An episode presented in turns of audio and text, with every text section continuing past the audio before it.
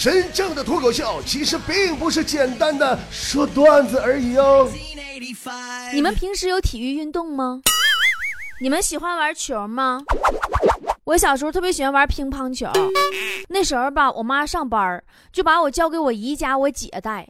我姐比我大六岁，完了吧，我姐也喜欢玩乒乓球，看我小啊，她不乐意带我玩，就把我拽一边去了，从那煤堆里呀捡了几块煤球，语重心长的跟我说。说你把这些埋汰的乒乓球吧，你都洗干净，你就可以来和我们玩了。然后我很认真的洗了一下午的煤球，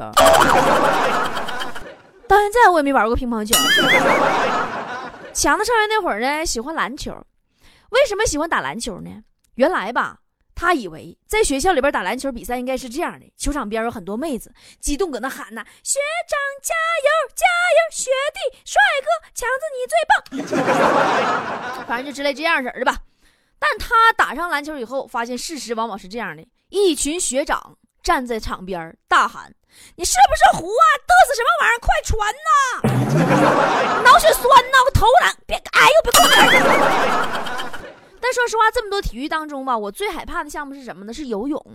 小时候，我妈为了让我学会游泳啊，特地给我报了一个游泳班我老怕水了，我跟你说，我声带闭合不严，总差个缝然后游泳呢就容易被呛。你们懂医学的都知道，我差有一次被呛死。第一次上课呀，我就被那教练追的，绕着游泳池嗷嗷撩啊！那教练一边追一边搁后边喊：“我告诉你啊，你再不下水，我就把你的名字从点名本上划掉。”我说：“你滚一边待去吧！我这一要下水，我家户口本上就要把我名字划掉了。”前两天我们小区楼下也开了一个游泳馆，隔壁老王他妈不遛弯儿，也不跳广场舞，但是每周都要去学习游泳三次。我就问我说。阿姨，你这么大岁数了，你游的也挺好的呢，是不？老王他妈一脸无奈呀，说我这也没有招啊。这几天啊，我儿子跟他媳妇老吵架，每次他媳妇都问我和你妈掉水里，你先救谁？我合计这玩意儿，我先学吧，我不想为难我儿子。隔壁老王他妈，我觉得就应该被封为会游泳的中国好大妈。昨天我又听见王嫂问老王了。我跟你说，我和你妈同时掉水里，你先救谁？老王说：“我都不用下去，我妈会游泳，直接把你捞上来了。”王嫂不依不饶，还继续问：“那如果我非要你下来呢？”老王哈哈大笑，指着王嫂大声说：“那你死定了，我妈肯定会救我。” 哎，你们爱看跳水吗？每次我看跳水的时候，我都会想一个问题，就是运动员跳水的时候，身体笔直入水，裤衩子不会被冲飞吗？他真不掉吗？后来我琢磨出个结论，就是跳水运动啊，它必须掌握两大技术要领：一压水花，二夹裤衩。反正不管怎么说，我觉着无论哪项体育运动都比足球好看，至少看着不闹心，还能捡一乐。前两天嘛，大家伙都知道世界杯预选赛，国足在西安对战叙利亚，零比一输了。我对足球吧也不是特别的懂，每次看踢球，我脑子里总出现几个画面，就有问题在问我：足球场为什么那么多草呢？怎么不种点粮食呢？不是说足球不能用手吗？那守门员怎么就可以呢？是不是戴了手套就不算用手了？那为什么他们都用脚踢人？是不是他们知道打人不对呢？还有就是，你既然不想让人进球，你为啥不用多几个人守门呢？为什么裁判只亮黄牌或者红牌，咋没见过有绿牌呢？哦天哪，我为什么是一个求知欲那么强烈的姑娘呢？但当我听到国足输给叙利亚这个消息之后，我跟你说，我疯了，我真是又搞不懂了。叙利亚这种被炸的乱七八糟，连个现任政府都没有，基本都快散花子了地方，咱都赢不了吗？后来我看到一条消息，说叙利亚国足赢了中国男足，为了庆祝胜利，叙利亚各方停火四十八小时，政府军和反对派武装决定停火了。假如啊，咱说假如，假如这事儿是真的，你说国足是不是暖男？不但会送温暖，还为世界和平做出了巨大的贡献。这才是体育精神呢，奥林匹克的精神呢。友谊第一，比赛第二啊！联合国都做不到的事儿啊，竟然被国足做到了。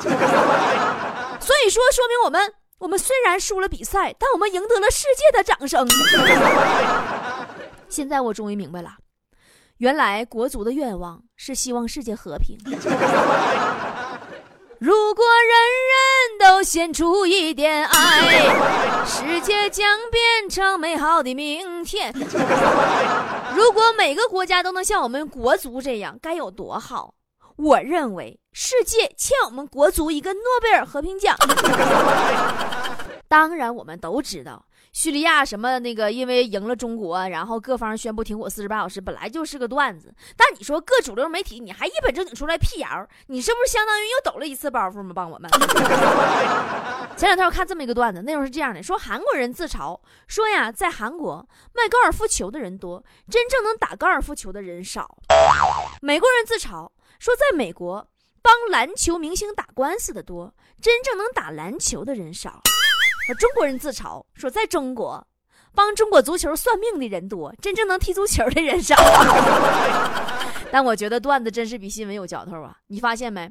一到世界杯，大家都调侃中国队国足比赛的哨声响起，网友们就迎来了段子丰收的季节。什么房价猛涨，物价猛涨，就是国足水平不见涨啊！什么中国乒乓球谁都打不过，中国足球也是谁也打不过呀！反正说啥玩意儿都有吧。其实我觉得哈，中国男足的世界排名还是不错的，毕竟第八十六位呢，你远远高于咱们其他方面的排名啊，比如人均收入排名啊，官员清廉指数排名啊，社会福利排名啊，教育水平排名啊。啊，环境指数排名，人均自然资源排名啊，反正都是。国足唯一不让我们失望的一点就是坚持让我们失望。所以说，让我们为国足点个赞吧，棒棒的。我认为呀，国足应该封曹操为男足祖师爷，因为曹操和中国男足的理念是相当一致啊，那就是宁可我负天下人，不可天下人负我。放眼国际足坛，谁能够做到这一点？也就中国男足。如果说从一九九零年开始，你就拿出一千块钱，每次国足比赛都买压中国队输的话，如今我跟你说，你能拥有四百五十九万。别谢我，我不是雷锋。该怎么赚钱，不用我教你们了。股票、银行理财、北斗了，还有什么事儿比赌国足输球稳当靠谱的？不是每种牛奶都叫特仑苏，不是每支球队都叫特能输。中国足球队专业输球三十年，一直被模仿，从未被超越。国足理财值得信赖。多少年来呀，国足表现始终很稳定啊。所以说，别跟我说意外。一点儿也不意外，咱们中国乒乓球欠下的债，为什么要中国男足来还？你觉得他会赢，他就输给你看；你觉得他会输，他就输定了。网传呢说国足出线的话，说奖金高达九千万，说十二强赛单场赢球奖是三百万。看到这条消息，我跟你说，我不仅我对咱们国足我肃然起敬啊。咱们这就是一支不为金钱所动的队伍啊，还让我们说什么？你看人家叙利亚足球运动员啊，那是一群连生命安全都无法保证的低收入群体呀。咱国足这边那一群呐，坐拥豪宅名车靓嫂年轻富豪啊，国足败给了叙利亚，这告诉世人一个什么道理？就说钱不是万能的，咱们再有钱又能怎样呢？不还是得养着这群，这群。那什么玩意儿给老百姓添堵吗？我觉得呀，国足就应该给每个月给队员一人开二百块钱工资就行了。踢得好有进球就发奖金，踢得不好被人灌你就扣钱。踢这榜上倒找，你这他踢好踢不好，一个月好几万，那钱都花不完，一天想啥呀？光想把妹开房、寻思之事了，还还还能踢好球吗？有人说呀，说国足是小品相声里边一扔准会响的包袱，是公知批判体制的窗口，是所有的人的痰盂儿，但我觉得这都不是。我觉得国足就是我们段子手的救星。面对失足的国足，每个人都是段子手、预言家、批评家、选人用人专家、战术大师，甚至哲学家。也许真的如高人所言，什么时候国足不再受特别的关注了，什么时候国足才会崛起吧。后来我仔细分析了一下呀，你说为什么国足能输呢？学校不让体育课踢球，怕孩子伤了找学校赔钱；家长不敢让孩子小区街道踢球，怕撞了老人赔完或者踢了车啥的赔不起；体育场不让踢球，怕人太多踩坏草皮了不好交代；商家不让踢球，你踢球了我拿我地皮盖房子？那节目做到这儿啊，我告诉大家有个事儿啊。今天呢，节目稿子是强子写的。我发自肺腑的跟强子说一句：“你写的什么乱七八糟的？国 就国足这事都好几天了，我一直都我都不拿出来说，你不明白领导啥心思吗？我压根我就不想唠他，本不想说国足，真的。但是既然今天强子你这你这非得要提，那从现在开始我就说说这些年我攒在心里的话。十五年了，十五年了。”我活了三十，不好意思，我又暴露年龄了。我活了十五年了，十五年来，当我们从绝望中依靠全亚洲的帮忙，再一次的重返亚洲区预选赛最后阶段，还是熟悉的配方，熟悉的味道，失望的滋味，重返心田，兵败西安呐。球迷眼角上不知道是冷冷的冰雨在脸上胡乱的拍，还是泪水。中国足球再次给了球迷沉重的一击，而我相信这依旧不是最后一击，陆续还会来。输球当天呐，我跟王美丽打电话，我说中国队又输球了。王美丽说：“啊。”我说中国队输球了。他说。啊！他说输球不正常吗？我说可是输的太憋屈了。王美丽说：“那波儿姐，你这么多年咋还没习惯呢？” 说我早麻木了。我说美丽啊，你说咱们中国足球还能出线吗？王美丽说可以呀，但前提是你看完球你得能睡得着，然后做梦的时候就出现了。然后啪把我电话挂了。我相信啊，绝大部分中国球迷跟我一样。爱之深，责之切，恨铁不成钢，一边稀罕一边骂。这场失利的背后有太多深层次的原因了。我心中啊，到现在我憋了很多年六个问题，一直我从来我也不稀得说，我知道说了也没啥用。但今天既然提到了，我就拿出来跟大伙一起分享。你们也帮我找找答案，都是为了神马呢？首先，第一，为什么要让一位外行？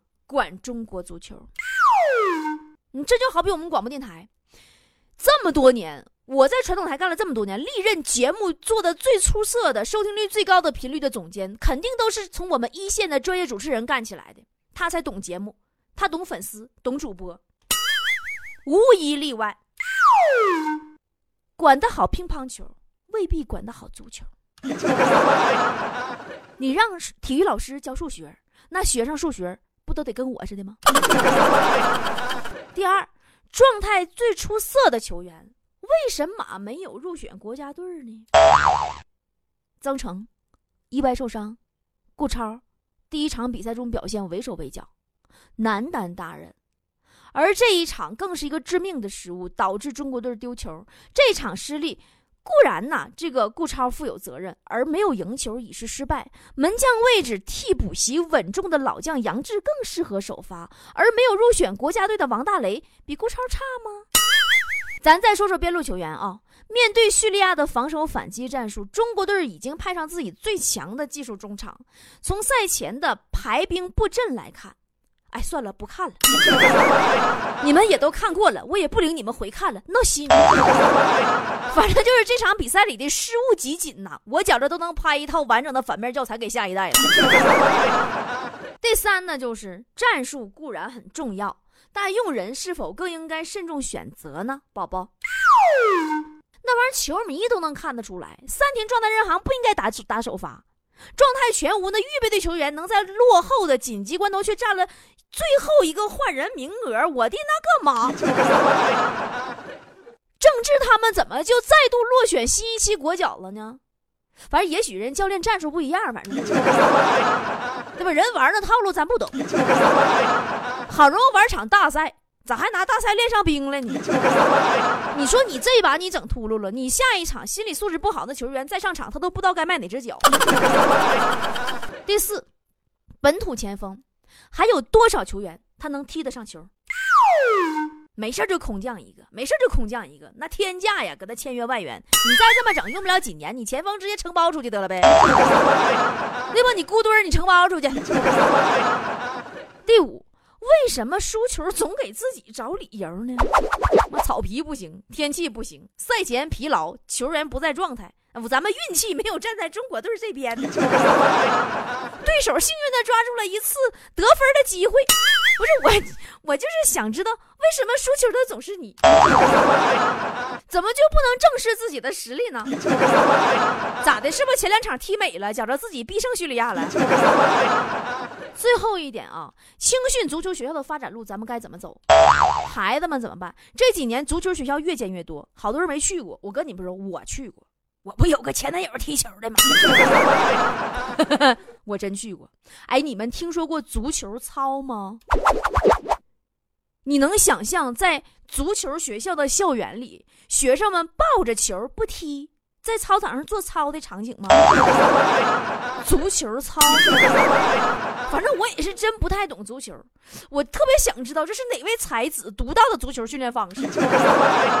你们都练抱球吗？那谁那？罗纳尔多、什么齐达内啥的，他们都是这样式成才的吗？